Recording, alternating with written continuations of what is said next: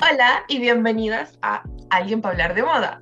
Yo soy su presentadora, Camila, y este es un podcast donde básicamente busco una excusa para hablar con alguien o algunas sobre moda.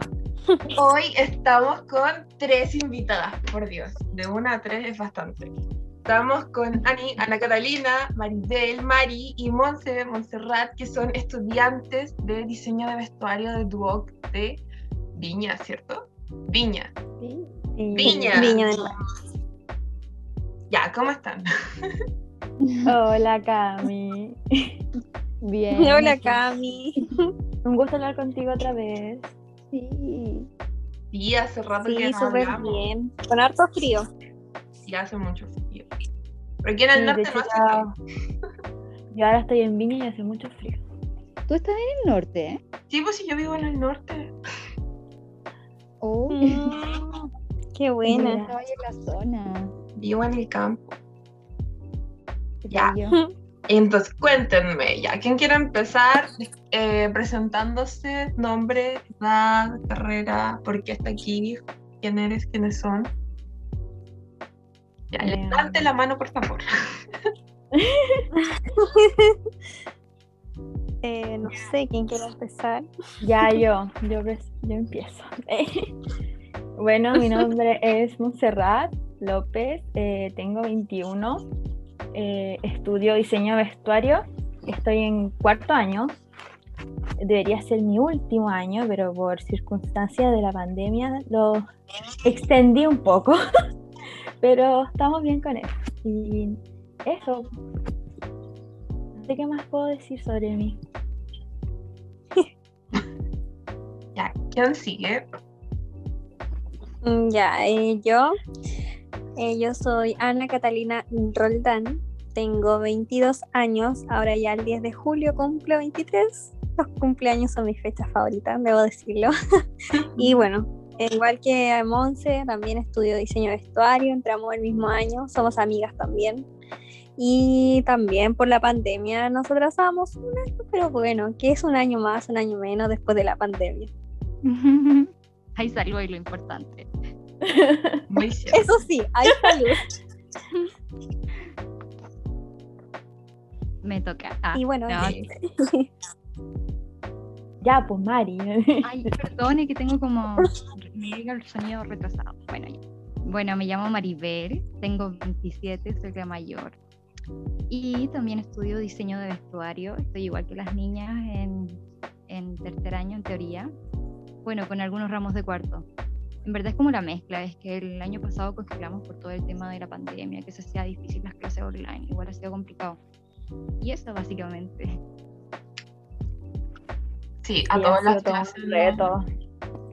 Un reto a las clases online, sobre todo en carreras prácticas como la nuestra. Ujú. Justo iba a decir Yo creo que Ay, el tema también que nos ha salvado es que en su momento nosotros tuvimos eh, presenciar el tema de hacer molde. Todo eso que era como más complicado Patronaje. de entender si hubiera sido, sí, patronaje. O patronaje hubiera sido horrible si hubiera sido en contexto COVID. No, yo creo que ahí sí que... Claro. Sí, es verdad. Es que eh, cuesta un montón porque si bien es como un poquito más mi fuerte, por así decirlo, pero tampoco soy experta, o sea, no, no porque lo estudiemos, somos, ay, chicas, al hacerlo, no, cuesta un montón. Sí, es verdad. Es que es toda una ciencia. Es entender el cuerpo humano en papel. O sea, Claro, de verdad. y todo Sí. eso. Sí, bueno, es lo que nos gusta hacer, así que con ganas. adelante igual, sí. Un poco de estrés, pero no importa. Oigan, chicas, eh, y si contamos cómo nos conocimos para el contexto de por qué estamos hablando tres personas aquí, de hecho falta una. Claro, sí. Sí, ¿Tú cuenta cómo nos Bueno. conocimos, pues, Cami? Ya, sí, ahí, eh, ahí nosotros vamos agregando. en el, el capítulo anterior conté como más o menos cómo ah, las había conocido, porque era una historia muy buena que yo me colé a, el- cuando me colé al- a, la, al- a la pasarela Valparaíso los dos días que hubo charla y al otro día que hubo el, el desfile, yo me hice pasar por alumna del Duoc. Y, y de verdad no era mi plan, de hecho ni siquiera así como que lo planeé así como, ah, ya, voy a, voy a decir que soy de aquí. No fue como que yo fui porque mi mamá me dijo, mira, está pasando esto, y yo dije, ah, bueno. Y fui, y entré y nadie me preguntó nada, me senté, estuve toda la charla, después, ah, y, y se sentó al lado mío su, su- la otra chica, se me olvidó el nombre de ella. La Ay, la Damaris. Damaris, que le mando un besito. Muchos Te saludos. queremos, Damaris. Sí, te pensamos. Sí, la, la Damaris se sentó, se sentó al lado mío, llegó después que yo y estaba terrible nerviosa porque sentía como que algo no estaba bien aquí. Y, y le pregunté algo, no sé. Y ustedes estaban como arriba. Y después terminó Sí. la charla y después creo que hablamos, ya ni me acuerdo el primer día cómo terminó, pero terminamos yendo a tomar metro juntas, eso es lo único que recuerdo. Sí, bueno, igual pasan faltan hartas cosas. Creo que en un momento también eh, nos perdimos, no sé, porque andábamos buscando el baño y era Ah, como sí. esa- Fuimos a esa sede de- el Duoc. Sí. Y después fuimos a comer, ¿no? ¿O a no, comer unos, alguien unos comió. churrascos de la calle. Porque estábamos en barco. Oye, qué churrasco. Sí, pues Vamos. nosotros estudiamos, hay que aclarar que nosotros estudiamos en Viña y ese estábamos en Valpo, entonces tampoco como que conocíamos esa sede del Duoc, estábamos muy perdidas. Sí, demasiado. Muy entretenido. Sí, fue muy bueno. No, Ahora y estábamos después. peleando por conseguir entradas para el, Eh, Sí, eso, eso. Y ahí fue como me- cuando me hice pasar por estudiante. Ustedes me dijeron, sí, di que eres de aquí nomás, pasa. Y yo como, no, no me van a creer. Sí, pasa nomás. Y justo me iban a preguntar de qué curso era, de algo así. Y alguien interrumpe por detrás y me pasó la invitación y me salí. Y así fue como conseguí.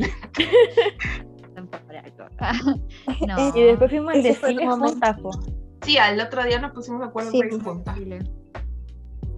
Sí. Y también nos colamos, o sea, fuimos a la parte, porque la entrada era para el desfile como de alumnos, Sí. y después nos colamos eh, todas al de diseñadores. Sí, fue muy buena esa. Sí, hacía re mucho frío Y también. fue por Ay, esa perseverancia, fue fue por perseverancia de todas. Sí, fue una gran. Oye, esa fila fue muy larga. ¿Fue como Sí. de cuánto? ¿20 minutos? Más. Más, no, frío, después se oscureció. Ay, sí, hacía mucho Ay, frío. sí, después tuvimos bajar. que bajar de barco. Ay. Ay, qué horrible Por el fue cerro, Sí, corría con ropa de desfile, porque estábamos con ropa de desfile, todas así como... Sí, es cierto. Sí, todas ahí. Sí. La pasamos súper. Sí, Bueno, y muy ahí no nos vemos, pues, Cami. Sí, literalmente no hemos hablado desde ese día. Dijimos mantengámonos en contacto. Oye, más. pero si yo hablaba contigo. Ah, no, sí, la Ana Catalina sí ha hablado conmigo, pero así como en general hemos hablado re poco. Y me da penita, porque sí la Sí. súper bien. por la por onda estallido social, pandemia. eh, Oh. La verdad es que muchas clases no vieron después de eso. No, No, sí, o sea, técnicamente no hubieron. No, Sí. de, de hecho, yo antes de la pandemia eh, fui a dar una un examen y me fue mal, por si acaso. Eh, y, y esa fue la, la última vez que pisé la universidad. Y eso ya fue hace más de un, un año y algo, y mucho tiempo. Ya ni ya siquiera casi- recuerdo la casi dos años ya. No, Sí, es triste. Sí, muy triste, la verdad. Todo En mi esto. cabeza todavía soy mechona. Ah, Nosotros igual y estamos en cuarto. ay, Estamos por salir y somos mechonas. Sí. Sí. Ay, qué triste. Me. Exijo No, mis dos años perdidos de escuelita online ahora. Sí. No, pero saben que yo tengo fe que la pasarela al menos se puede retomar un año, en un año más, no sé, y alcancemos a ir, podríamos ir todas juntas de nuevo ah, y Ah, recrear. sí, creo. El momento. Claro. Y ahí sí sacarme una foto, porque creo que no sacamos foto, una- ninguna foto así como juntas. Juntas Creo no, que no. Creo que una no. selfie. Creo que, Ah, ay, no ¿se acuerdan sé. que hay un, un tipo de no sé qué diario nos sacó una foto? Oh, sí, sí, de eso sí me acuerdo. Eh, pero no nos subieron, debe andar en algún lado la foto. Oh. Vamos a En pedirla. algún lado deben estar esas fotos. El mercurio ahí. ah. Ah, sí. En una de esas sí fue el De la mercurio. calle. Ah, Hoy también me acuerdo que en la fila pasó una niña con un top, me acuerdo muy bien, con un top de plumas celeste, que era prensa. Y ustedes me dijeron, anda adelante si queréis prensa. Y yo, pero ¿cómo si voy en primer año? Y, era- y habían Bueno, pasado como cuatro meses en paro. ahí. Ya como cuatro meses en paro, así que soy mechona primer semestre. Uh, Oye, ¿no se han vuelto a ir a paro con todo esto de la pandemia? Sí, el año Sí, pasado nos fuimos a un paro online de como dos meses. Ay, igual estuvieron harto. Fue Oye, una sí, para hacer online. Fue una Sí, pésima para hacer idea. paro online. Sí, se pasaron demasiado, seguro. Sí, fue una terrible idea. De hecho, los mechones no se fueron a Nosotros- online porque no cacharon y muchos profes siguieron haciendo clases nomás. Y después todos nos enteramos que los porque yo me había quedado en un ramo el año pasado. Y después me enteré de que los mechones sí habían tenido clases y yo no sabía que ellos sí habían tenido clases. Entonces me perdí como un montón de clases. No sé, fue súper raro. Oh, qué penca perderse. Oye, pero igual los profes debieron haber comunicado eso. Fue súper injusto. Es que creo que los mechones no, No, es que pasó no se mucho. comunicaron con ellos tampoco. Que fue sí, como una cuestión de primer año. Nuestra carrera igual se intentó ir a un momento online, pero como que no, no se pudo. No porque- resultó. No, No resultó. resultó. Sí, pero igual mejor, porque hubiese sido mucho más complicado onda recuperar los tiempos y cosas así. Sí, no sé, yo igual, o sea, me gusta que haya sido así sin paro, porque si no O hubiera sea, sido la más causa igual buena, no, no, no, no es por desmerecer la causa porque eran muchos compañeros que no tenían cómo conectarse y obviamente Claro, sí, eso sí. pasa en todo el país, ¿cachai? Pero, pucha, es que si no, no teníamos apoyo de la U era casi imposible. No, y de Pero por sí, igual. Sí, porque íbamos a hacer, iban a tener clases igual y íbamos no a entrar a clases, pero íbamos a perder todo el- todas las Sí. clases de los profes en el fondo. al final igual nos iban a perjudicar a nosotros. Entonces, al final, no sé qué era peor en ese momento. Pero tal vez Pero no no, un paro de dos meses. Sí, o sea, quizás como una semana, dos meses igual es harto para recuperarse. Harto. Harto, Sí, harto. harto. No, pero saben que yo siento que igual se ha puesto un poco en el lugar de los alumnos, o sea, no tanto, porque igual la carga académica ha sido desmedida en algunos ramos, pero Sí, tienen sí. como programas en donde entregan computadores y no todas las U eh, hacen eso, Ah, o plan para datos. Igual, claro, en ciertas situaciones eso no ayuda en nada, pero, pero al menos hay como un plan B. Una gestión, claro. Sí, creo que después del Sí, paro online tuvimos así como... Sí, ahí se, se hizo como una beca de... Beca online, no, beca de... Ay, no me acuerdo, pero una beca... Ah, beca en conectividad, de la cual de hecho yo soy beneficiaria porque vivo en el medio de la nada. Y mis dispositivos no estaban funcionando. Pero eso fue como lo que se logró. Dan 20 lucas al mes. Igual no es malo para pagar otro servicio de internet, pero... Sí, Pero eso sí. bueno. Ah, Bueno, claro, cualquier ayuda igual sirve. Sí, todo sirve. Y más que en este momento no. Bueno, yo no puedo trabajar porque antes trabajaba en Paqui, así que ya no puedo trabajar. Mm. No, Pero- pues no, no se puede.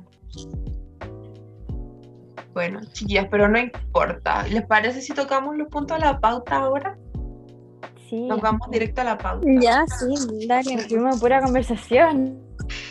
No, pues está bien, así, así es como debe ser. Ya. eh, bueno, esto es una pregunta, pero recuerden esto no es una entrevista. Por. Eh, ¿Por qué diseño vestuario?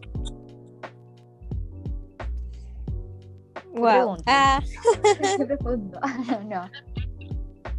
¿Quién empieza?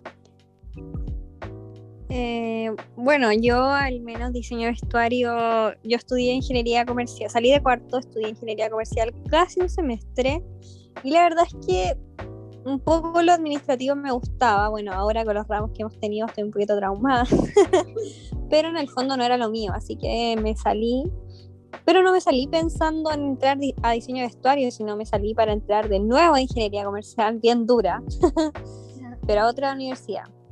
Y ya por motivos eh, que yo decía, no, ¿qué estoy haciendo? Ya como en octubre más o menos dije, no, yo quiero diseño de vestuario, pero no tenía conocimiento que en... estaba esa carrera acá cerca, en Piña, porque yo soy de Nogales, bueno, en ese entonces La Calera. Em, y yo no tenía noción, la verdad es que existía aquí esa carrera. Y dije, si estudio diseño de vestuario, me tengo que ir a Santiago. Y para mí no era una opción porque soy muy mamona. Y dije, no, ¿cómo me voy a ir a Santiago? dije, no. Y bueno, resulta que una niña que estudiaba también en mi colegio estaba en el 2 de Así que le consulté, hice un par de averiguaciones y ya en diciembre estaba matriculada. Porque no necesitaba ni PSU, ni notas, no, era solamente matricularse. ¿Y por qué? La verdad es que siempre desde chica yo he estado ligada un poco al tema de, la, de las costuras, de las telas, porque mi mamá, mi tía y mis tías, mi abuelita igual, eh, siempre han estado cosiéndose sus vestidos, sus faldas, eh, siempre comprando telas, entonces como que desde chica vi eso y, me gusta y en verdad todo lo que tenga que ver con ropa a mí me fascina. Entonces dije, esta es la mía. Y bueno, entré y, y no, no me arrepiento de nada, soy súper feliz. Lo que sí, obviamente hay momentos en los cuales que uno, ay, no sé, quiere votar todo, pero yo creo que son cosas que pasan en cualquier carrera, aunque te encante, te encante, eh, por ejemplo, los bajones que dan, no sé, en, el periodo de pandemia, que uno dice, no, yo hasta aquí llego, pero de alguna forma ahí están las amigas, está la familia que te sube el ánimo. Y nada, pues, al menos esa es como un poquito mi historia de, de por qué diseño de vestuario. Súper. Qué linda amiga. Sí, me gusta mucho. Ya ahora yo. Eh, lo, mío es como una historia así como más romanticona de haberlo soñado toda la vida, desde chica. Yo me acuerdo que en el colegio una vez, en mi colegio me hacían un montón como de charlas motivacionales y cosas así.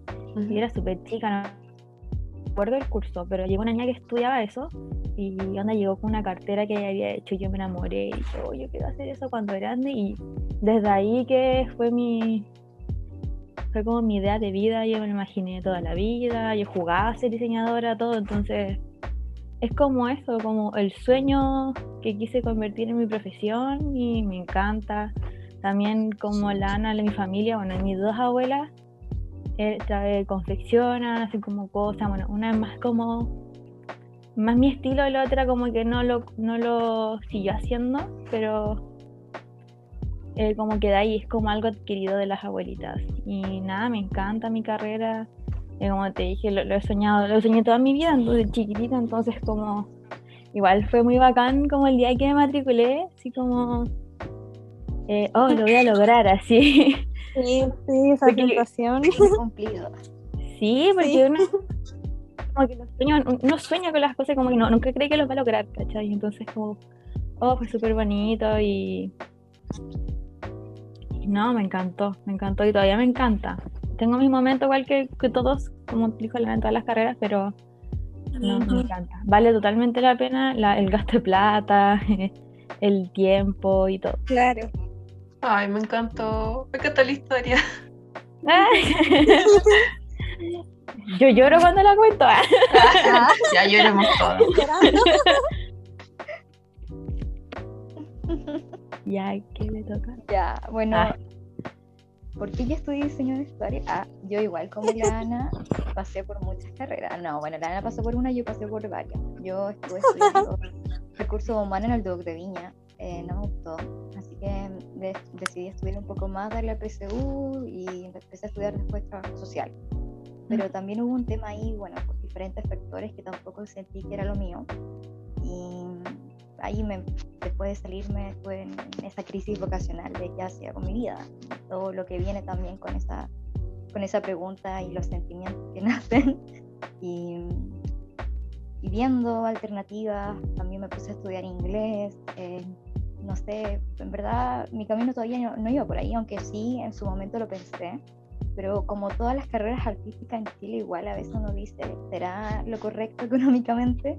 Eh, mm. me llevará al lugar que quiero, así, que igual eso era como mi gran incógnita, pero hablándolo con mi papá, que igual mi papá hace un gran apoyo en todo esto, por, por de plata, no sé, todo esto y mi mamá también. Em, él como que me estuvo como, más que convenciendo, como, como animando a cumplir ese sueño. Igual que las niñas, yo tengo en parte una, como una historia familiar. Por ejemplo, mi abuela fue modista, ella trabajaba en eso, eh, vendía, atendía clientes y todo. Y tiene, ah, porque yo vivo en la casa de mi abuela, tiene un closet, ella hace mucho tiempo ya murió y todo, pero yo cuando era chica yo jugaba dentro de ese closet, sacaba sus moldes, veía sus revistas. Em, también había, hay una revista súper conocida, ay, se me fue el nombre, pero la venden por todos lados y es como de los 70. Creo que es como una de las reliquias más lindas que yo tengo de ella, que, que está como cercana a este tema.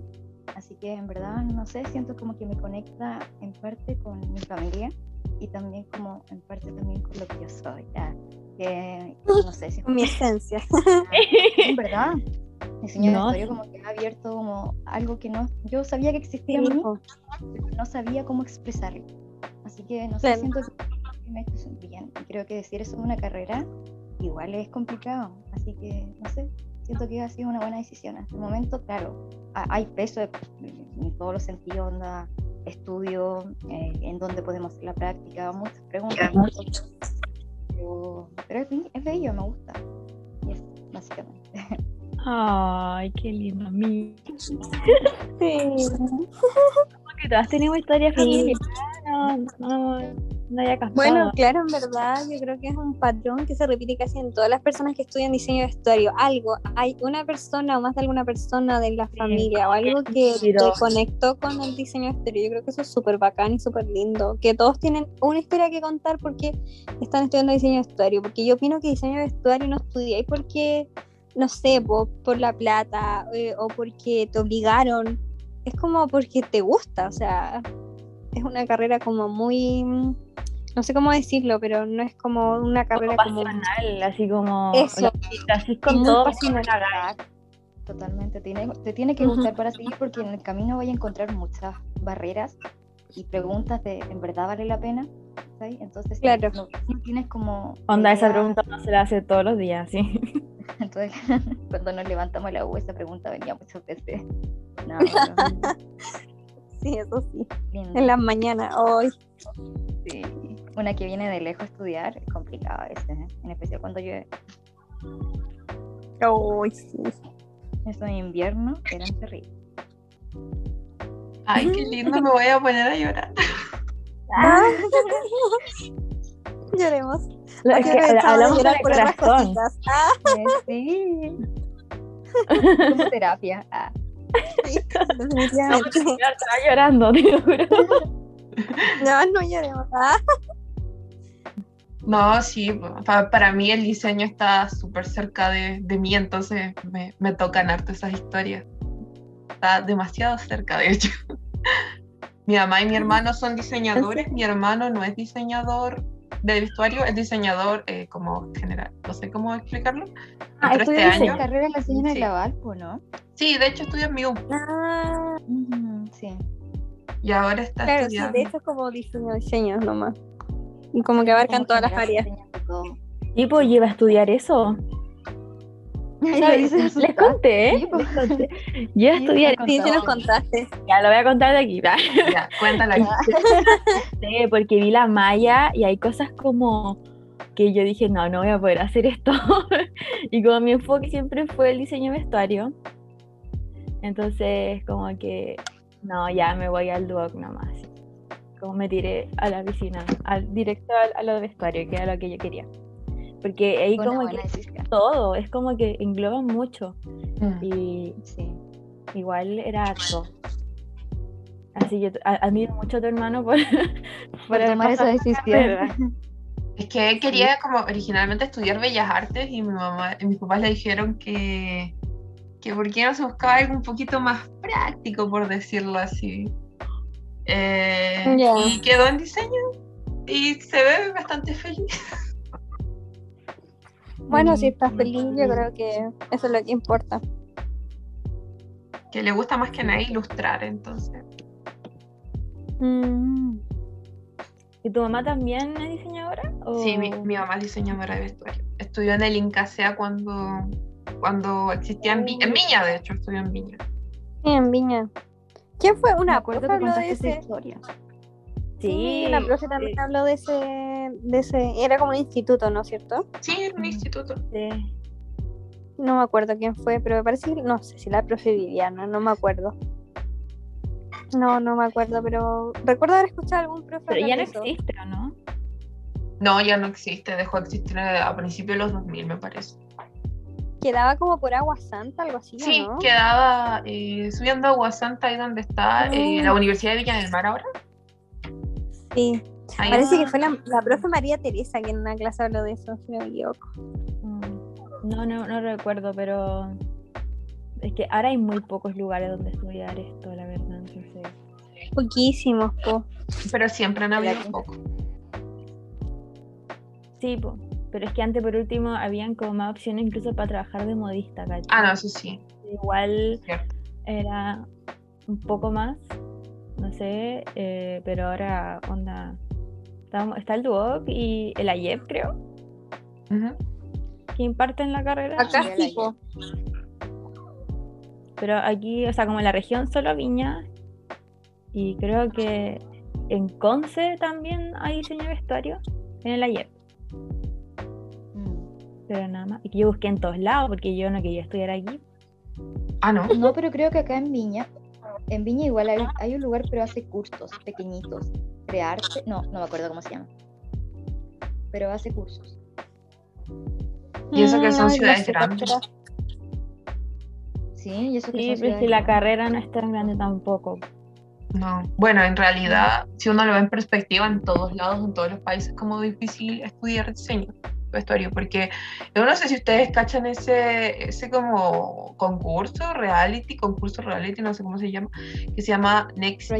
Next, no, Next in Fashion, que lo dieron en Netflix, yo no vi Sí, Project sí vi. Mm. Y como que todos contaban su historia y como que a todos les costaba caleta, así como que surgir a pesar de que trabajaban con grandes, con marcas súper grandes. Sí. Sí, sí, me acuerdo. No, sí me hace Había, había una, una diseñadora que trabajaba como con Beyoncé y también anda como que era leyenda, pero, pero no, no pudo surgir como, o sea, le costó, obviamente sí era famosa, pero como tener su propia marca y todo, le costó un montón. Sí, ella como que, algo así como que había creado como el concepto de streetwear, así como más high-end y, y como que no, no recibía el reconocimiento que merecía por eso, porque tampoco tenían las lucas y otros que trabajaban como con diseñadores muy grandes, con casas muy grandes, y obviamente no recibían el, el reconocimiento individual por sus diseños, no recibía eh, la casa. Claro, es Entonces, que es uno de es los desafíos más grandes como de estudiar esto o y de, de ejercer en esto, que como que todo es muy copiable, Ujú. como que tú puedes hacer un, un modelo y ser- incluso hacer una marca grande y aún así te lo copian mil veces. Nace. Claro, Mil marcas. claro, ¿no? no. No sé si vieron las nuevas Bottega Veneta, creo que Sí. se pronuncia la marca. no. Uno mira la calle y, o tiendas y está llena de imitaciones, igual. Mm, Eso Sí, quita mucho mérito de trabajo, de inspiración. Sí. Oiga. No, claro, yo creo que lo, lo que más duele es el hecho de la inspiración y la creación propia que lleguen y te la roban. Claro, cuesta un montón, o sea, Mucho. nosotras con las niñas eh, sufrimos crear una colección desde cero y, y es pega, es mucho cansancio, es que se te seque el cerebro de ideas y Es horrible. Estar en blanco, no, es, es como tan frustrante porque uno, no sé, puede buscar donde sea Pinterest, revista, pero si está, está ahí en blanco, no, es como imposible. claro, Y es frustrante a veces. y Es que, que y que arte, después po, es lo logres y que después lo logres y venga alguien y te lo copie, es como, no, Sí, Sí, pero de- ¿sabes cuál es el caso que es más complicado? Eh, porque esta es una marca grande. Imagínate los diseñadores que son más chicos y que ven cómo las marcas grandes les copian. sí, eso quería ya decir. no mucho que hacer. Es que yo no sé si. Ay, disculpa. no, no, dale. Es que no sé si cachan, tú habla. no sé si cachan a, a Lírica Matochi, a la diseñadora Lírica, Lírica Matochi, ya, sí. del Strawberry. Dress. Sí. Ay, uy, Sí, sí, sí, sí. uy, qué horrible el caso de ella. Ya, a ella le han copiado desde que empezó en Etsy. Así, Shein, eh, todas las marcas así como de fast fashion china, le copiaban todo lo que hacía y los vendían así como a mil pesos. Y, y me sorprende que hoy en día tenga su propia marca y esté como relativamente establecida porque todo lo que hacía como que se vuelve viral. Eh, pero todos se lo copian y se lo venden así como ultra barato. Y yo, a ver, por ejemplo, yo tengo un dilema moral en este preciso momento porque al lado mío tengo un tejido que es de un suéter de, de cerezas que ella diseñó. Yo le cambié un poco los tonos de colores y porque aquí no llega, básicamente, aquí no, no puedo comprar la, el suéter porque no llega a Chile.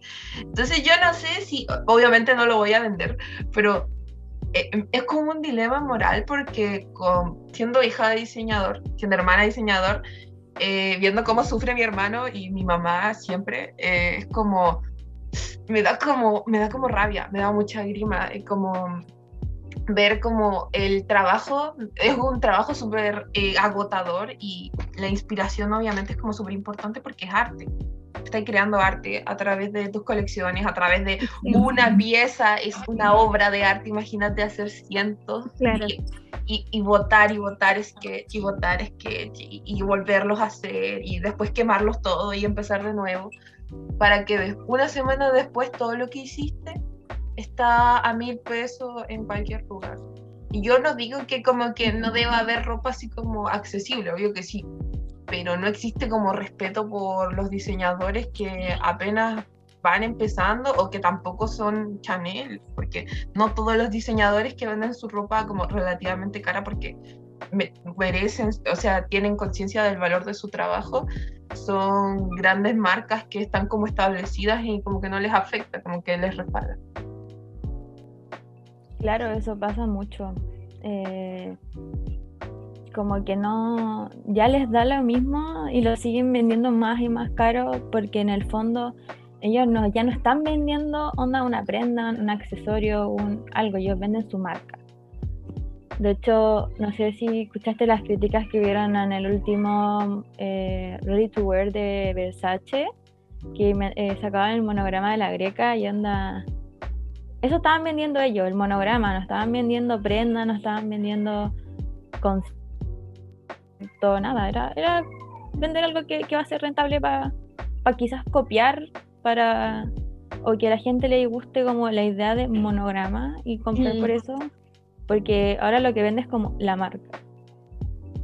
y es fome también, porque yo que admiraba Versace así como máximo, y yo ahora sea como, como pertenezca al conglomerado así, como que cayó lo comercial más que en el diseño. Sí, ya como que... Dolió, me dolió, debo reconocerlo.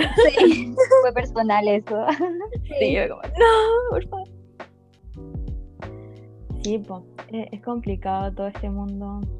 Sí, diseño, copia. Eh, hablando de eso del monograma, disculpa, disculpa. Sí, ¿no? Dale.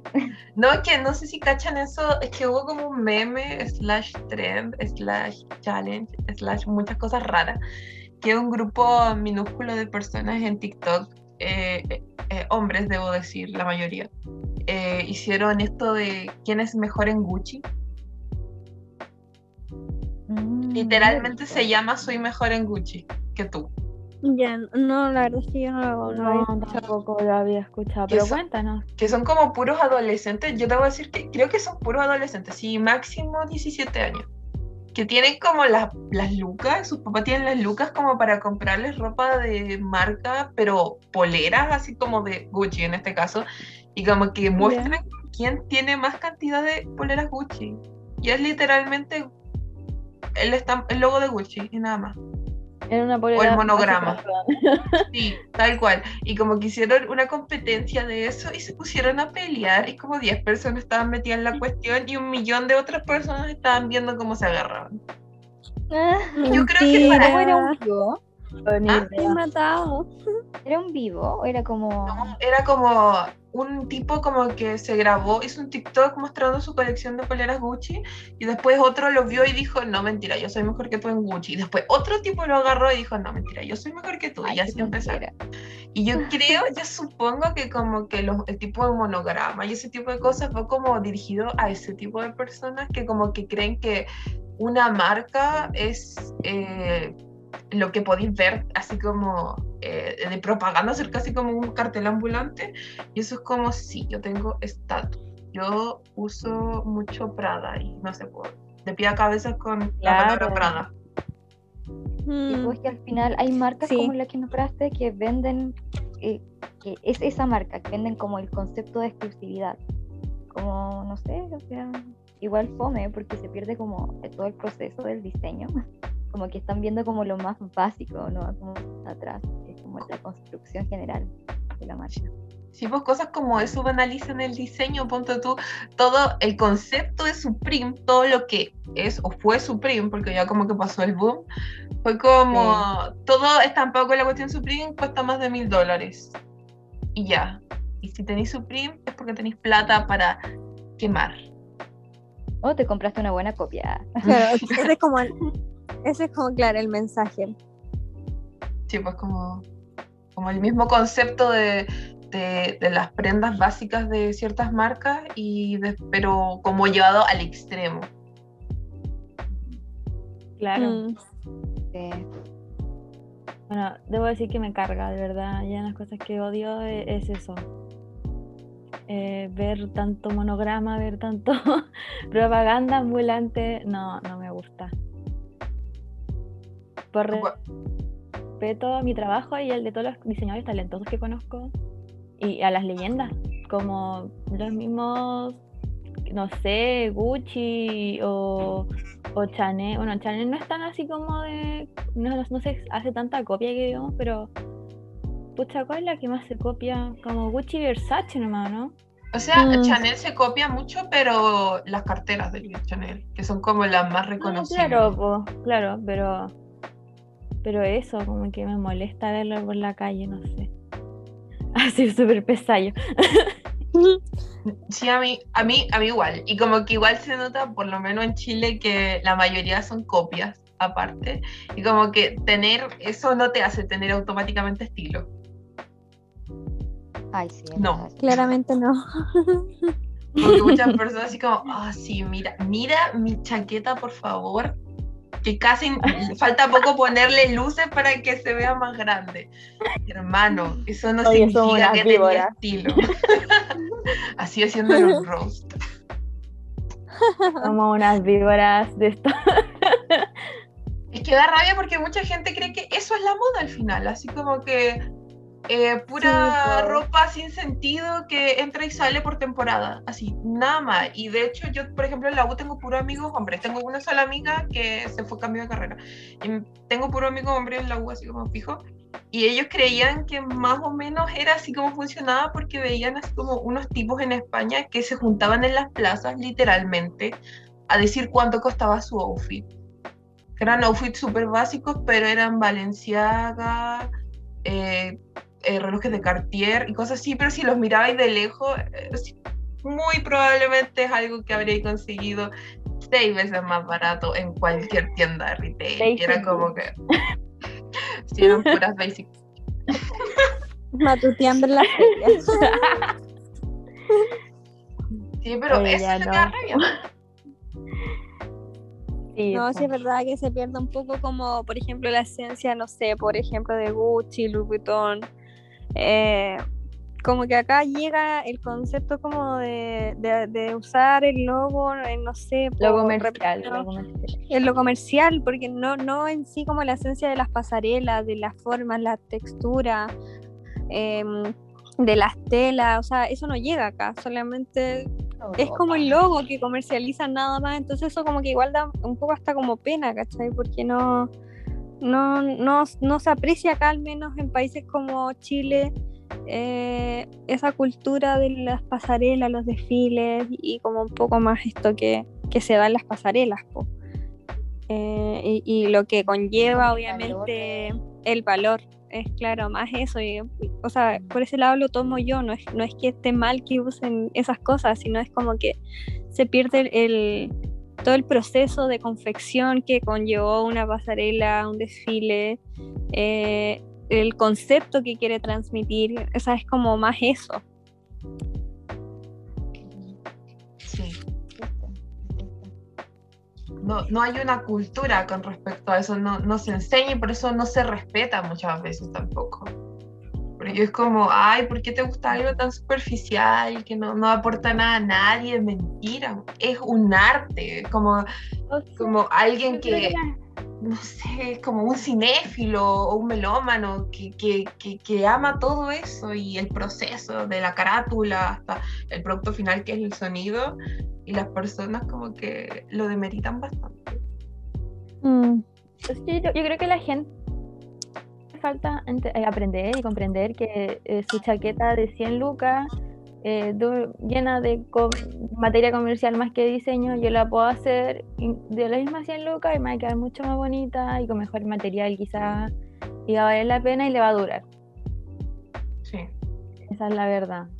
Que Oye, pero ¿sabes qué? yo igual siento que este último tiempo, claro, no tanto, pero sí el último tiempo como que la gente ha empezado a valorarlo.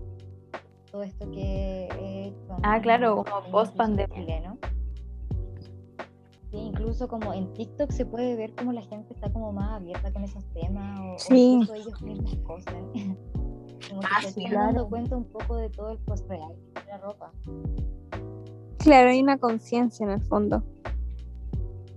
Sí, Igual sí. con los movimientos de f- anti-fast fashion, igual sea como... Yo creo que este movimiento post pandemia se va a convertir en algo muy, muy, eh, no sé cómo decirlo, pero algo que, que lo vamos a recordar después como que va a marcar un... Bonito. Un antes y un después. Claro, sí, Mm. porque Sí, de cierta manera ha afectado todos los ámbitos y en el, no sé, yo he escuchado, por ejemplo, y hartos análisis como del de la moda, como que se volvió a, a respetar como a trabajar el trabajo, el proceso quizás. Ujú. Sí. eh, no sé, a trabajar con lo que tenía en la casa. Muchos diseñadores, mis nuestros profes, eh, porque igual se hizo una pasarela Valparaíso, no sé si supiste, pero se hizo versión online. Sí, sí, la- Entonces ahí se podía como ver que la mayoría de los trabajos y colecciones se hicieron en base a lo que podían conseguir onda, desde la casa en cuarentena. Entonces igual proceso fue como muy, no sé, se aprendió mucho de eso, quizás, y ojalá que se mantenga, que no, no es como que ya se acabe esto y volvamos al mismo círculo de comprar, comprar, comprar, o producir, producir en montones, como para cumplir la tendencia, ¿no? Mm. Mm, No como el diseño en Estuve hablando de esto, eh, estuve leyendo que Zara igual perdió valor como marca comparado, por ejemplo, con otras marcas como Nike o que venden como ropa más como no tan trendy o fast fashion, como más como deportiva. Claro, todo tiene que ver con el, con el contexto de pandemia que la gente está en la casa, pero, pero igual habla mucho del consumidor y cómo estos cambios sociales afectan el consumo. Y es algo que todo al final hemos visto. Sí, po. ujú. Ajá. Igual, ¿saben Ajá. que, que pensándolo ahora, no sé si notaron que como que los nuevos trends de TikTok, bueno, TikTok es como una gran máquina de hacer trends y Instagram es como lo que, como que se puede ver al final, así como una recopilación, de que muchas personas están más abiertas a los colores y a la experimentación, ya que tuvimos en- adentro de la casa mucho, mucho tiempo, entonces muchas personas se pusieron muy creativas con sus outfits y, o crearon cosas nuevas. Yo aprendí a tejer, por ejemplo. Eh, y, no, y no se había visto eso, según yo, desde finales de los 80, principios de los 90, porque después del minimalismo de los 90, todo se volvió bastante estándar. Empezó toda esta producción en masa, Sí, como que la, bueno, en general todos perdimos un poco el foco de lo que tiene valor y no. Creo que estar encerrado, Mm, sí, yo creo que a todos nos pasó, nos pasó un poco eso. como Como perderle un poco el valor. También.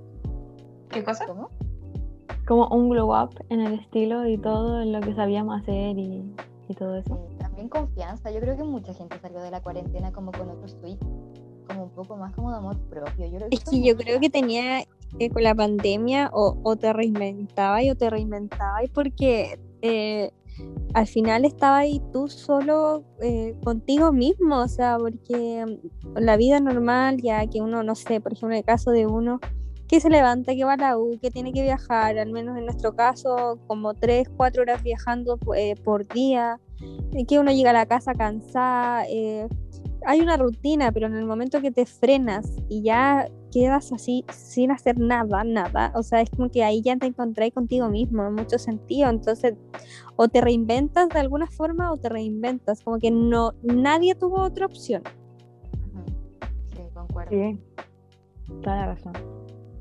Además de que, como igual el miedo inminente como de, de contagiarse o que de un día para otro cambien mucho las cosas, como que igual es como, ya, ¿qué voy a perder si me empiezo a vestir diferente o como más arriesgado? Y total, me puedo morir mañana.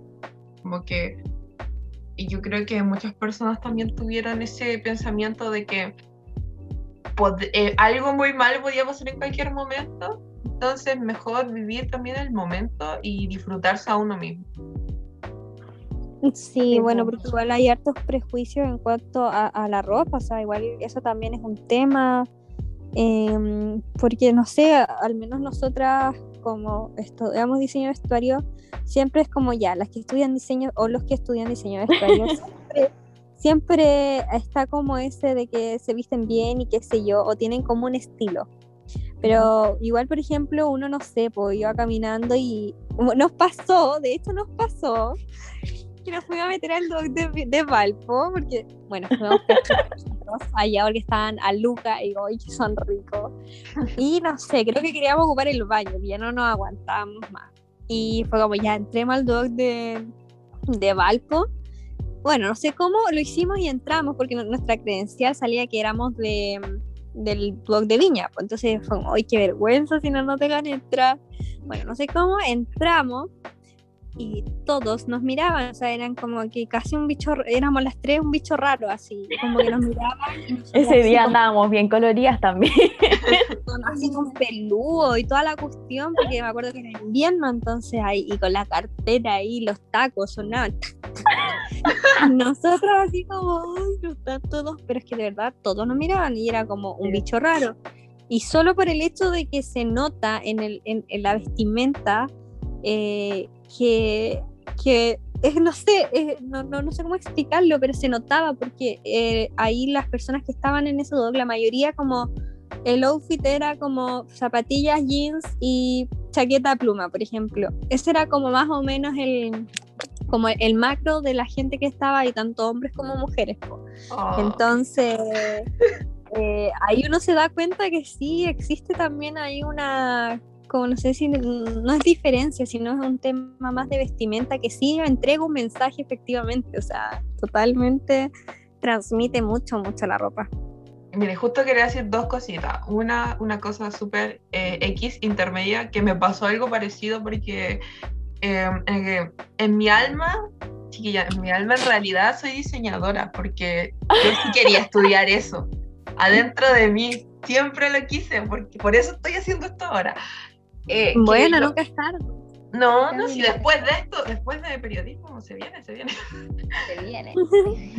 Eh, yo iba y fui muchas veces a la U, muy, por decirlo, eh, por decirlo así, entre muchas comillas, de manera excéntrica, con el taco, con mi trench coat gigantesco, súper largo, con, aparte que soy súper alta también, con pantalones más raros, con eh, los crespos, y bastante llamativo, y todos mis compañeros iban como con zapatillas, con, con la, exactamente igual como la escribió la Ani exactamente igual y yo me sentía tan mal porque como que nadie se como que se atrevía a más. Entonces yo me empecé a camuflar lentamente con, con mis compañeros hasta Claro, el punto en que pasa. me sentía tan triste y tan mal que empecé a ir con pijama. Así como que ya no me importaba nada. Y conocí a mi pololo en pijama Y hasta el día de hoy me da vergüenza. Ah, qué lindo igual, que te quiera con pijama. Sí, fue súper chascón, así O sea. mal. Y me, y, me, y me dice, pero no, pero yo no me di cuenta. Y, uy, No, los ojos del amor. Ya, y la, No, pasa que, que uno se como que, claro, pues se intenta adaptar. Como que eso es fome. Que No, pero cada, uno, sacara su diosa interna sería un, un mejor mundo, de verdad. Como Y en, y en el fondo son puros prejuicios nomás. sí. Totalmente. Pero después de la pandemia no voy a volver a caer en eso. No, no, no, no. No, Ya, olvídalo, piensa, piensa pijama. en o todo lo que no nos pudimos poner. O sea, yo sufro no. por todos los outfits que no pude usar.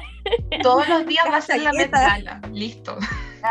Sí, o sea, y yo, plumas, glitter, vamos a la clase. O sea, yo sí voy a- todo el make-up y todo, o sea, esto con todo. si no, ¿para Claro.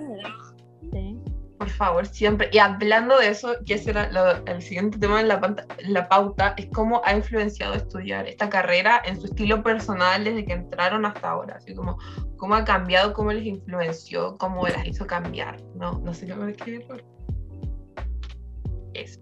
Mm, ya, Bueno, mi- yo- igual mi estilo. Ay, pero Dale, dale, Once, dale, dale. dale. mi estilo igual.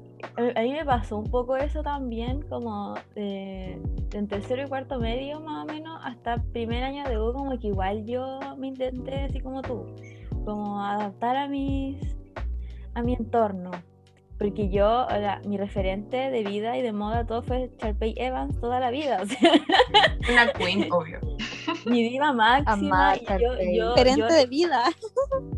O sea, yo era él, yo quería ser ella, todo. Entonces, eh, fue así más o menos hasta como, claro, por cuarto, tercero, cuarto medio. Y como que después fui conociendo mi propio estilo, pues, combinado con lo que, con mi diva interna, con lo que me gusta usar y como que no sé si fue tanto la carrera, sino como conocer un poco más mi estilo, como lo que me gustaba incluso hasta diseñar, porque como me he visto no tiene nada que ver como diseño, o sea, yo soy como más maximalista a la hora de diseñar, diseñar y más minimalista a la hora de vestir.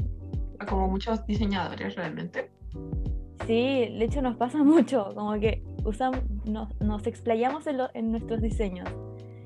Eh, entonces como que eso, pero igual soy una diva interna y saco mi abrigo de plumas de vez en cuando y todo, pero, pero no, soy como mucho más, más minimalista para vestirme. Como que el 80% de mi closet es negro, pero lo amo, sí, no, no me molesta, para nada.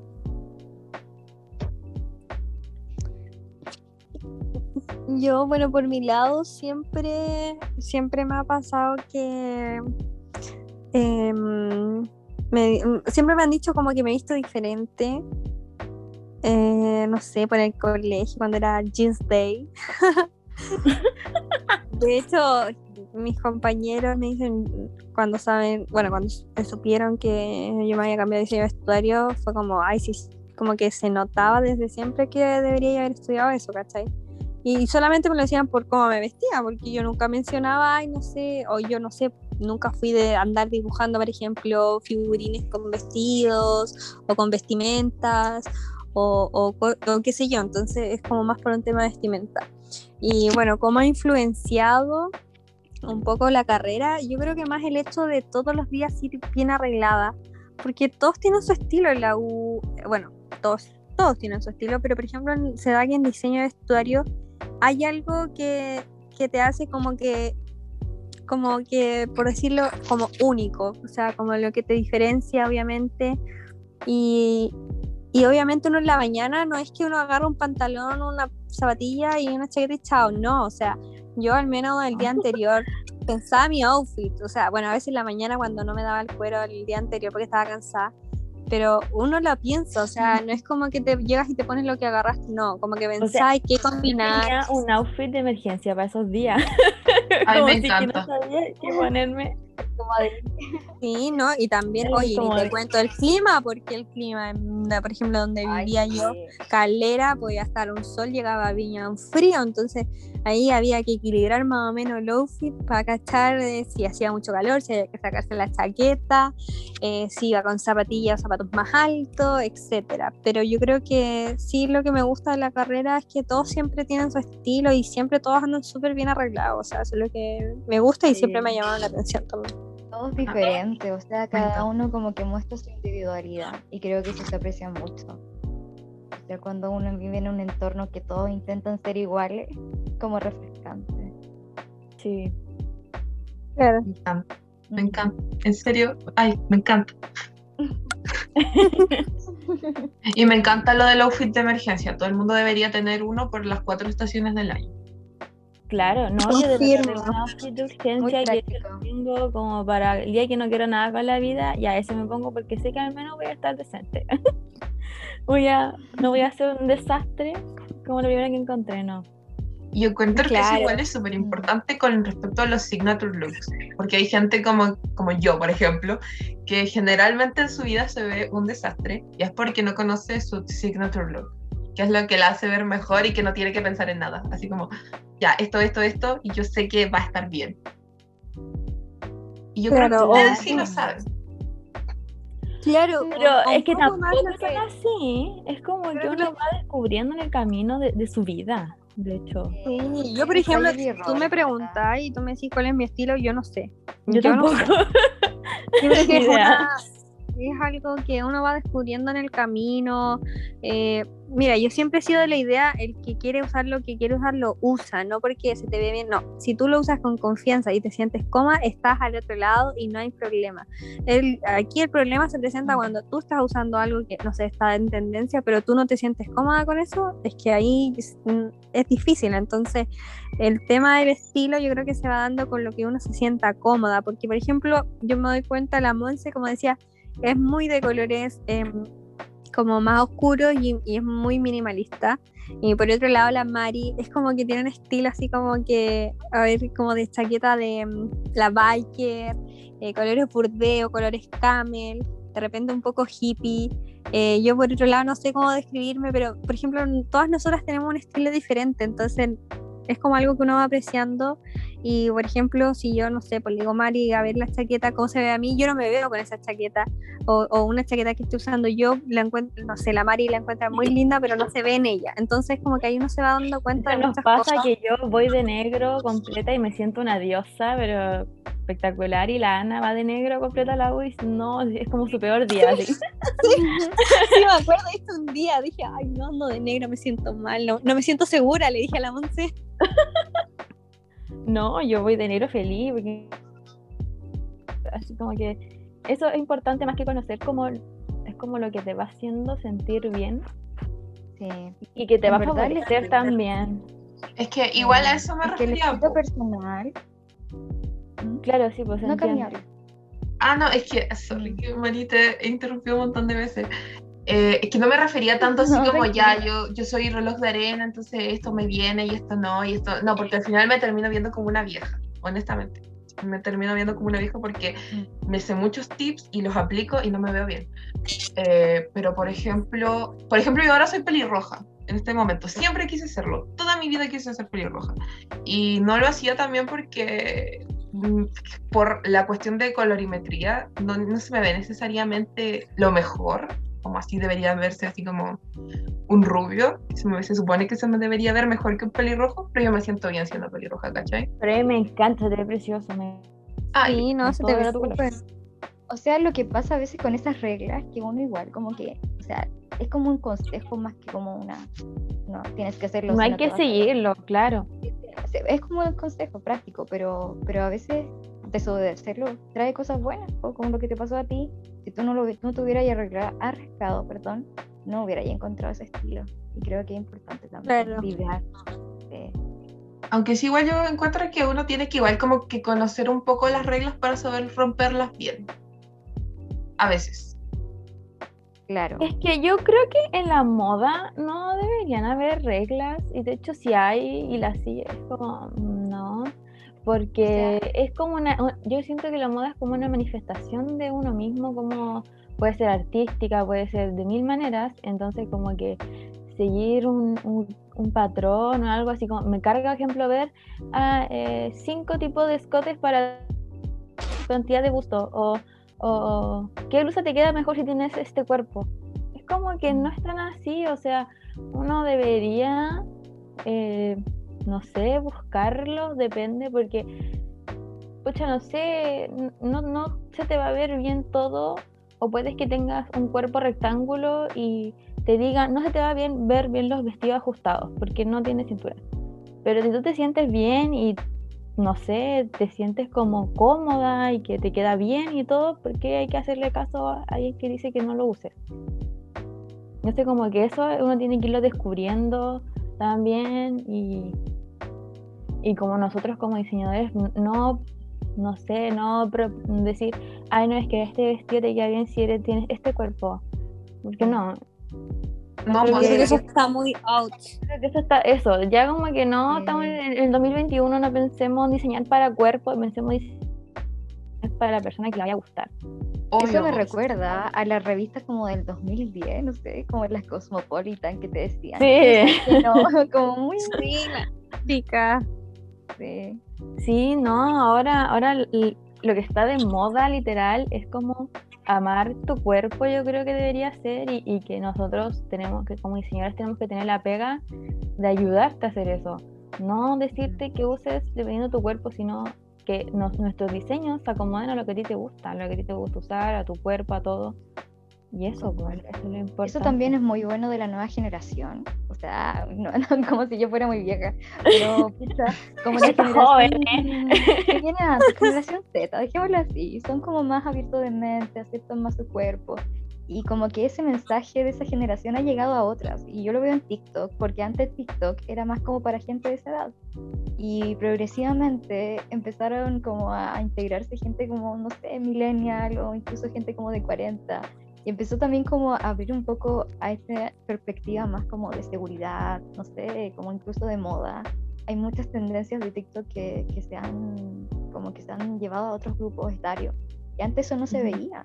Es que Igual TikTok igual fue muy bueno, yo creo. No sé, yo antes como que decía, ay, que fue, no, TikTok, ¿cómo? Pero la verdad, como que igual fue como una manera de unir como las generaciones.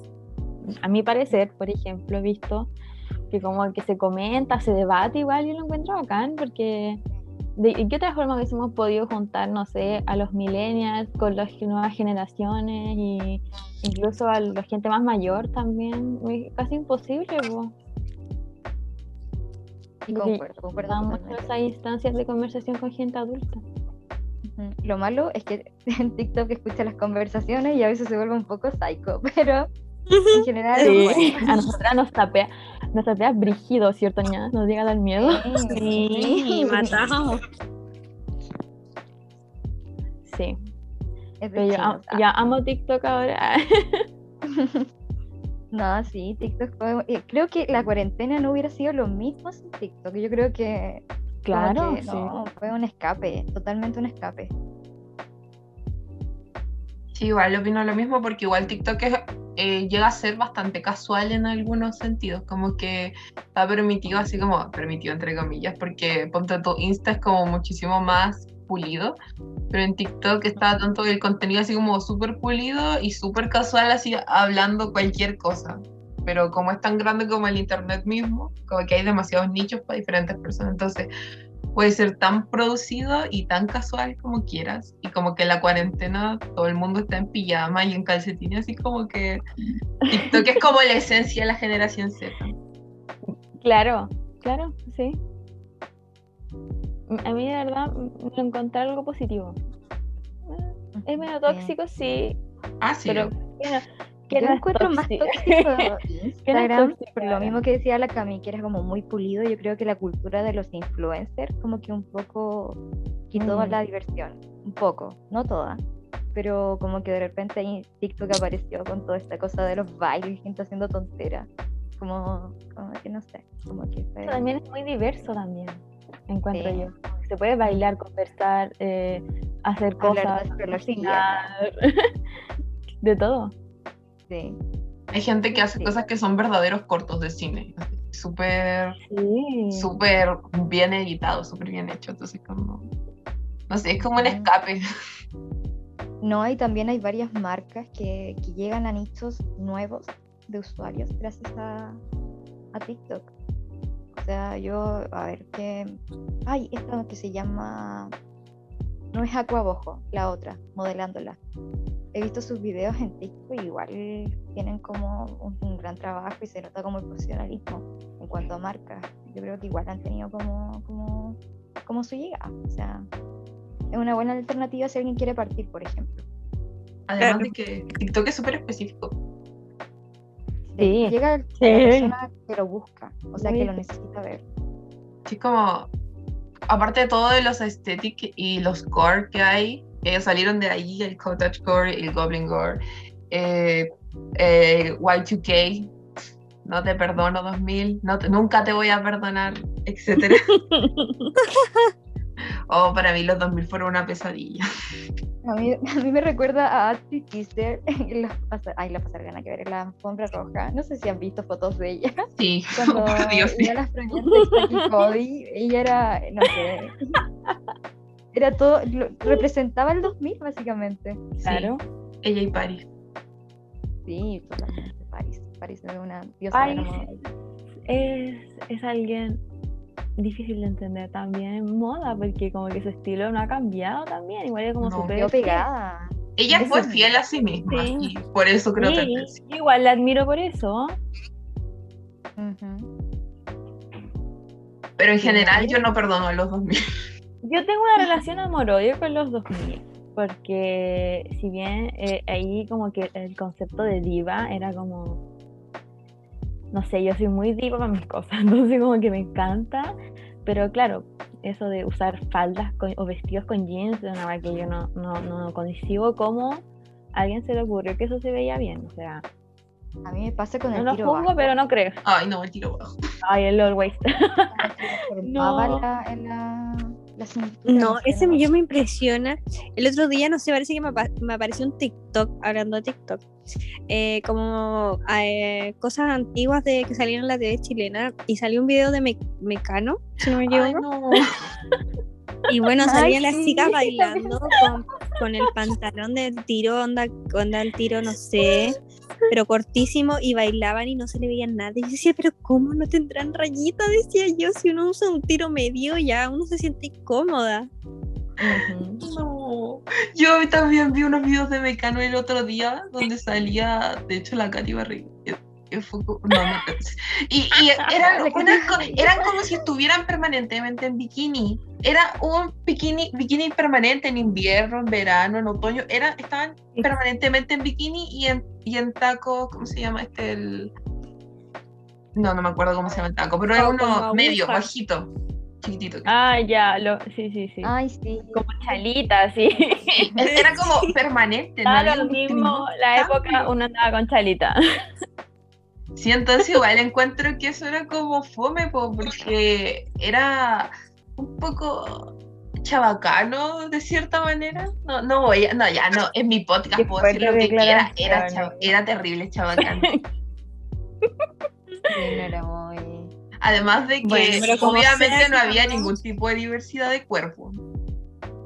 No, No. No, bueno, es que si nos ponemos a hablar de eso, ¿no? Y si nos ponemos a hablar de eso, bueno, cuando vi el video, yo Hablamos ahora. de verdad que muy impactada de eh, cómo sexualizan el cuerpo de la mujer, o sea, enfocaban todo el rato a las mujeres y Sí. solamente a, a, Y a la las partes superiores la y inferior, claro, y yo, yo quedé impactada y dije, esto mostraban realmente en la tele, o sea, que falta de respeto, sinceramente. Oye, pero nosotros que éramos niños consumíamos eso y no nos Sí, dábamos decir.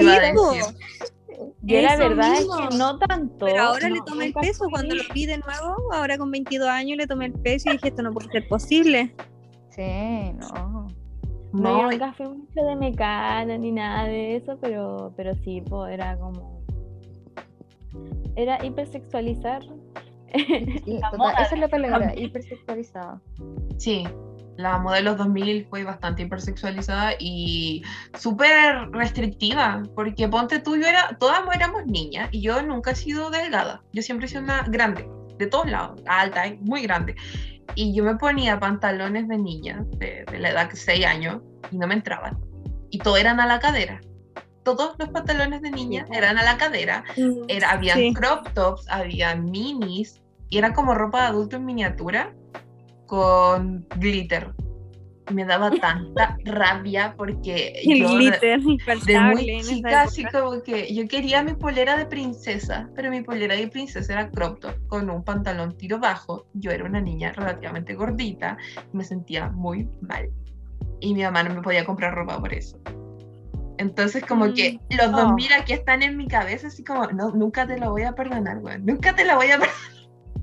Oye, pero ¿sabes qué? esa época en verdad fue súper tóxica en cuanto al cuerpo. Onda, los desórdenes alimenticios estaban a la orden del día. En las revistas salían artículos de cómo adelgazar. Sí, era una cultura en torno al peso.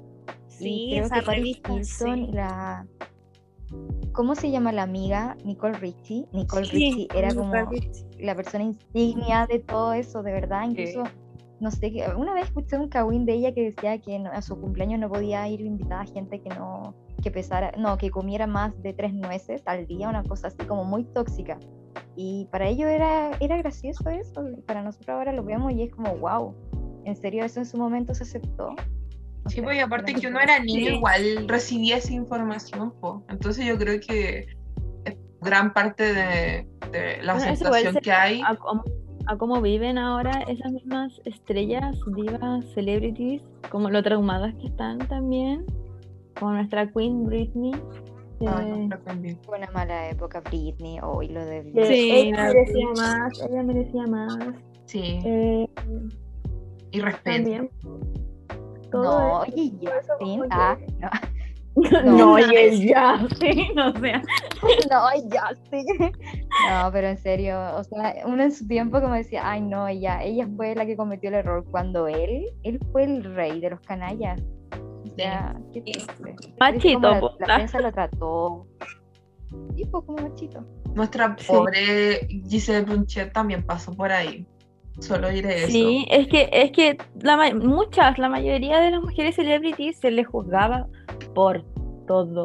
También a las que eran nuestras, no sé, ídolas de Disney también. Sí. Eh, cualquier, cualquier mujer que estuviera en el medio en esa época era como todo con lupa. Lo que usaban, lo que hacían, todo. Relativamente tuviera voz, ¿cachai? Era, era puesta casi como una bruja. O sea, Claro.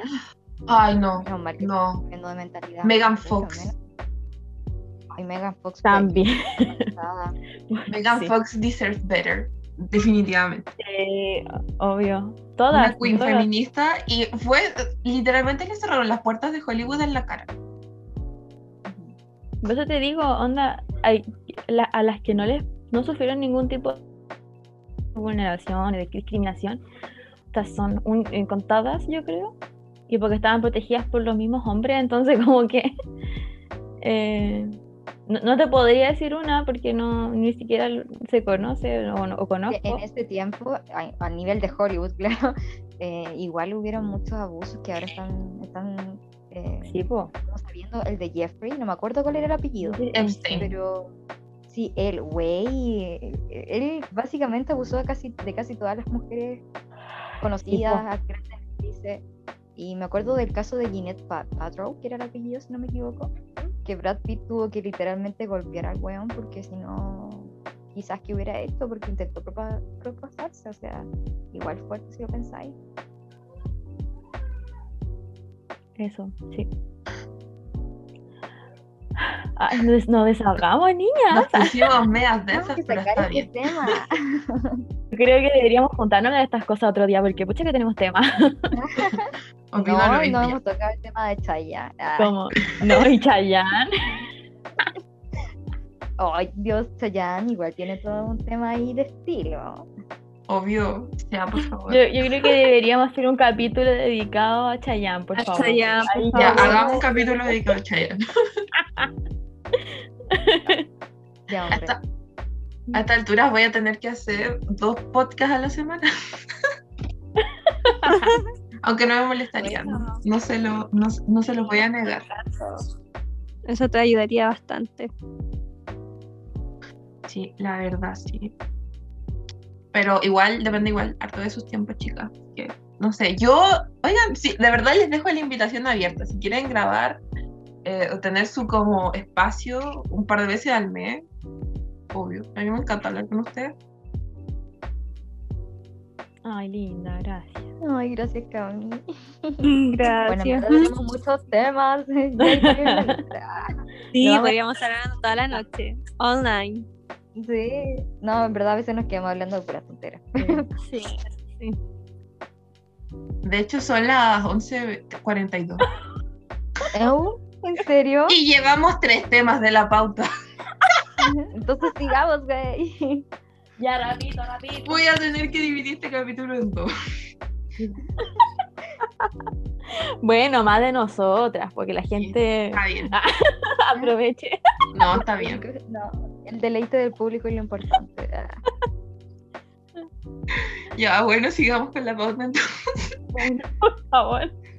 Eh, eh, ¿Qué inspiraciones, qué las inspira? ¿Quiénes son sus referentes? Bueno, la más igual nos habló harto de sus referentes, pero ¿cómo se inspiran para las colecciones, para el día a día? Porque como son artistas, la inspiración llega a todas partes, pero ¿cuáles son sus principales fuentes de inspiración? Bueno, en cuanto a las inspiraciones depende, porque hay veces que, por ejemplo, tenemos que hacer colecciones, que me acuerdo que nos tocó una que era un tema y nosotros íbamos construyendo en base a ese tema y en base a ese tema también nosotros no sé, pues, nos poníamos también a ver diseñadores y que no, no se trata tampoco de copiar, sino de ver como la historia detrás.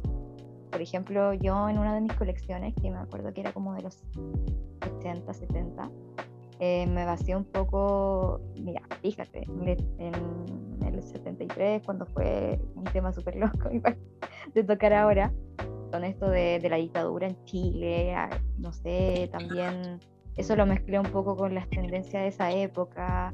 Entonces igual, harto estudio, harta referencia de diseñadores, mezclarlo todo y ahí salen los resultados, o sea, menos en mi caso personal. Y en cuanto a, algunos diseñadores que en la actualidad me, me gusta ver, más por gusto, por un tema de construcción, de trabajo me- meticuloso, eh, por ejemplo está Alberta Ferretti, que a mí me encanta y que es una, en verdad una diseñadora italiana. Su marca es la, la de su nombre, básicamente. Y ella trabaja mucho con este tema de, de un poco del estilo contemporáneo, con este, una imagen de una mujer más poderosa, un poco elegante, pero al mismo tiempo moderna. Eh, y que tiene como, no sé, su vestuario tiene mucha calidad. Me encanta eso de sus pasarelas también. Varía entre pasarela y pasarela, así que yo personalmente disfruto viéndola. Esto. Ahora que habla. Ya, pues, Cami. Ah, eh, Monse. Ya, eh, mira, como mi inspiración así como de... A ver, yo, yo no me inspiro mucho en diseñadores cuando diseño porque... eh, o sea, igual sí, pero no tanto porque igual es como plagio. Se puede interpretar como plagio, pero que admiro mucho y igual centro un poco mi, mi inspiración hacia ello es, eh, no sé, Gianni Versace, por ejemplo, que me encantaba, era una leyenda, siempre lo va a ser. Eh, y me gusta mucho el trabajo de diseñadores españoles como Palomo, no sé si lo has escuchado, y María Escoté, que son como... Me gusta mucho su trabajo y, y trato de igual... No, no inspirarme en ello, pero sí como tener influencia un poco, pero no... Cuidamos, yo creo que nos enseñaron mucho a cuidar eso de la inspiración, que no se interprete como copia, o sea, ver, porque entender, pero no, no, no copiar de algo de otro diseñador. Claro. igual eso es, sí, es no, tocar un no se hace. No, eh, como diseñador no. Claro, y bueno, por mi lado, un poco más la inspiración uno se inspira bastante en Pinterest. Eh, no- no quizás solamente en ciertos diseñadores, sino como a veces en general, viendo texturas, viendo ilustraciones a veces de otras cosas. Eh, creo que igual es una súper buena fuente de inspiración, igual los libros. Por ejemplo, la U es lo que me gusta, que tiene hartos, hartos libros donde uno puede ojear y ver. eh, como dicen las chiquillas, eh, claro, hay un tema ahí que uno puede mirar, por ejemplo, no sé, una colección de Valentino que te puede gustar mucho, pero claro, o sea, si, si copias algo igual ya es plagio en el fondo, aunque sea un trabajo de la U, eh, creo que sí nos enseñaron bastante eso, como el, tema de no, eso es que usarlo solamente como inspiración o, o como Mm. fuente de referente más que todo. Al menos a mí Sí, me gusta mucho. Sí, al menos a mí me gusta bastante, por ejemplo, la onda que tiene Iris Van, Van Harper en, en todas sus colecciones. O sea, sigue una idea como de volumen, de, de cortes, eh, em, que la verdad es que me gusta bastante. Y creo que lo que siempre me ha gustado ha sido el tema de los fruncidos. En lo personal, yo a todo le pondría fruncido en mis cosas que he hecho, que, que he diseñado. Em, me encantan, pero es como más eso. Sí, La Iris Van Harpen eh, es súper interesante. Me, me encanta cómo se inspira bastante en la naturaleza, pero no en cosas así como muy convencionales. No, para nada. Esa colección así como de fondo marino, de, de, eh, peces abisales, para mí fue una revelación, fue increíble. Sí, es que Sí, los es movimientos eran como hipnotizantes. Sí, yo- un Eso trabajo de también no- ingeniería, no sé, es súper raro. Eso también Sí. nos enseña también como a inspirarnos en situaciones, en, como en este caso eh, animales, cosas así, o en, artistas de otros rubros, pero no como eso, no, no de caer en la copia, como que no, no amplían el espectro de inspiración. Además que cada diseño conlleva un proceso, entonces solamente copiar el resultado final del proceso de otro diseñador como desconectar de la idea que nosotros tratamos de comunicar. O básicamente, como, más como dijo la Ana, referente. Pero Claro, es referente, no inspiración. Me encanta cómo la, eh, la Marí dice, eh, de- habla cada rato de comunicar, porque para mí la moda es algo súper importante, el tema de la comunicación, ya que yo estudio comunicación, de hecho, que dice tantas cosas sin, sin decir nada así literalmente, así como podéis ver a una persona y saber tantas cosas de esa persona solo con mirarla o un espacio como esa escena icónica, magnífica, que yo la tendré impresa en todas las paredes de mi pieza, de The Devil Wears Prada, cuando la Miranda le dice a la Andy que esa, ese Ah. horrible suéter lo escogió ella y que sabe todo lo que está pasando por su cabeza, creyendo que está exenta de ese mundo, para mí es maravilloso y una inspiración diaria, por lo menos en mi rubro, que es la comunicación. Y de moda, aparte, porque yo estoy súper obsesionada con esto, yo no me voy a mover de aquí. No, sí, y aparte es, un es mundo un maravilloso y harto mundo para estudiar esto de la de cómo la moda comunica manda todo. De hecho cuando estudiamos como movimientos sociales no sé cómo se decía se me olvidó. Pero como anda Em, ay cómo era Cool Hunting, Oh, sí cool hunting estudiamos eso. Movimiento urbano algo así. Se me fue ya se me fue el nombre. como como que cualquier, no sé, lo que pasaba en la guerra se reflejaba en la moda, lo que pasaba en no sé qué cosa también se reflejaba en la moda. Y eso es súper interesante de, de- Claro, lo mismo con la, con la pandemia, o sea, lo que pasa en la pandemia se nota en las modas, en la moda, en las Claro. tendencias, las pasarelas que han habido. O sea, todo, todo tiene una influencia en la moda, o sea, todo. Desde lo más micro que pasa hasta lo más macro. De hecho, les cuento cómo... Exacto. Ay, disculpa. Ay, no puede ser que volví a interrumpir a la Mari. No, No, tranquila. No. sí. no, pero ahora sí dilo tú primero, por favor.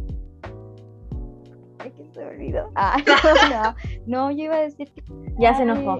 la moda está unida a lo social, como porque en definición es así, las tendencias eh, son parte del entorno social y del tiempo. Y los ejemplos que tomó la Monse son súper buenos. Es básicamente, eso era lo que quería. Adelante, Cami, sigue. Sí, eh, adelante estudio. Eh, de hecho, la manera en la que yo aprendí historia fue a través de la moda. Porque yo odiaba el ramo de historia, lo cual es bastante irónico porque es lo que más me gusta ahora. Eh, cuando yo estaba aprendiendo a leer, mi mamá, eh, obviamente diseñadora, tenía muchísimos, tiene muchos libros de historia de la moda, porque mi mamá fue profe de ese ramo en, en la carrera de diseño, pero no me acuerdo de qué hubo. Y yo agarraba los libros y veía las imágenes y tenía uno que era muy cortito, muy delgadito, súper gráfico, de distintos periodos de la humanidad a través de la ropa, hasta que llegaba como a la actualidad en los 90. Yo me aprendí de memoria ese libro y después cuando me empezaron a pasar historia de la humanidad en el colegio, yo me fue súper bien porque podía distinguir la ropa que estaban usando en ciertos periodos históricos. Y desde ahí como que le agarré el hilo a la historia y me iba súper bien, de hecho, en historia. Por eso también el periodismo, otra vez. Em, y de hecho la historia de la moda es a mí mi, tema favorito. Cuando sea grande, si tenga 60 años, y lo que me gustaría dedicarme hasta que me muera, es como escribir libros de eso. Entonces, como es fascinante todo lo que puedo decir. Ay, tampoco, no sé, me encanta. Ya, me fui en la bola, eh, sigamos. No, oye, no, lo que dijiste tiene mucho sentido y me encanta que tu mamá haya estudiado historia de la moda porque eso es todo un tema y es muy interesante.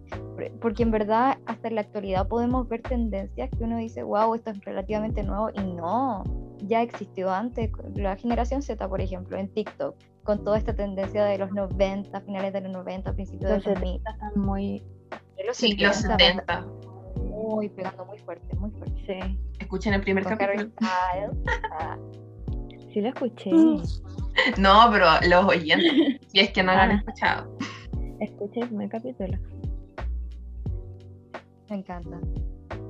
Ay, hablando de los 80 el otro día, que se lo conté a la Monse, leí la razón que igual dio cabida a esta tendencia de usar como ropa deportiva con blazer, que viene de los 80. Y básicamente era que la gente se tuvo la necesidad porque hubo un paro como de locomoción en Nueva York, como en los 80. Y la gente que, que estaba como en el entorno corporativo, con, con, la moda de ese entonces, que eran estos blazers grandes, tenían que caminar a sus trabajos. Entonces ellos tenían que ir cómodos y las mujeres llevaban zapatillas con los zapatos normales de trabajo en la mano y a la parte inferior del cuerpo, es decir, como la parte de abajo, el pantalón, usaban como ropa deportiva, usaban por ejemplo biker. Entonces ahí se fue creando como esa mezcla de, blazers con biker y zapatillas. No es, no es nuevo, viene de antes. Wow. Sí, a mí me, explotó el cerebro cuando, cuando me contó eso. Dije, wow, tiene mucho sentido. Wow. Eh, anotado. De hecho, se va directo al Instagram del podcast. Sí, no, de verdad. la Mari siempre. siempre dejando la barra. amigo.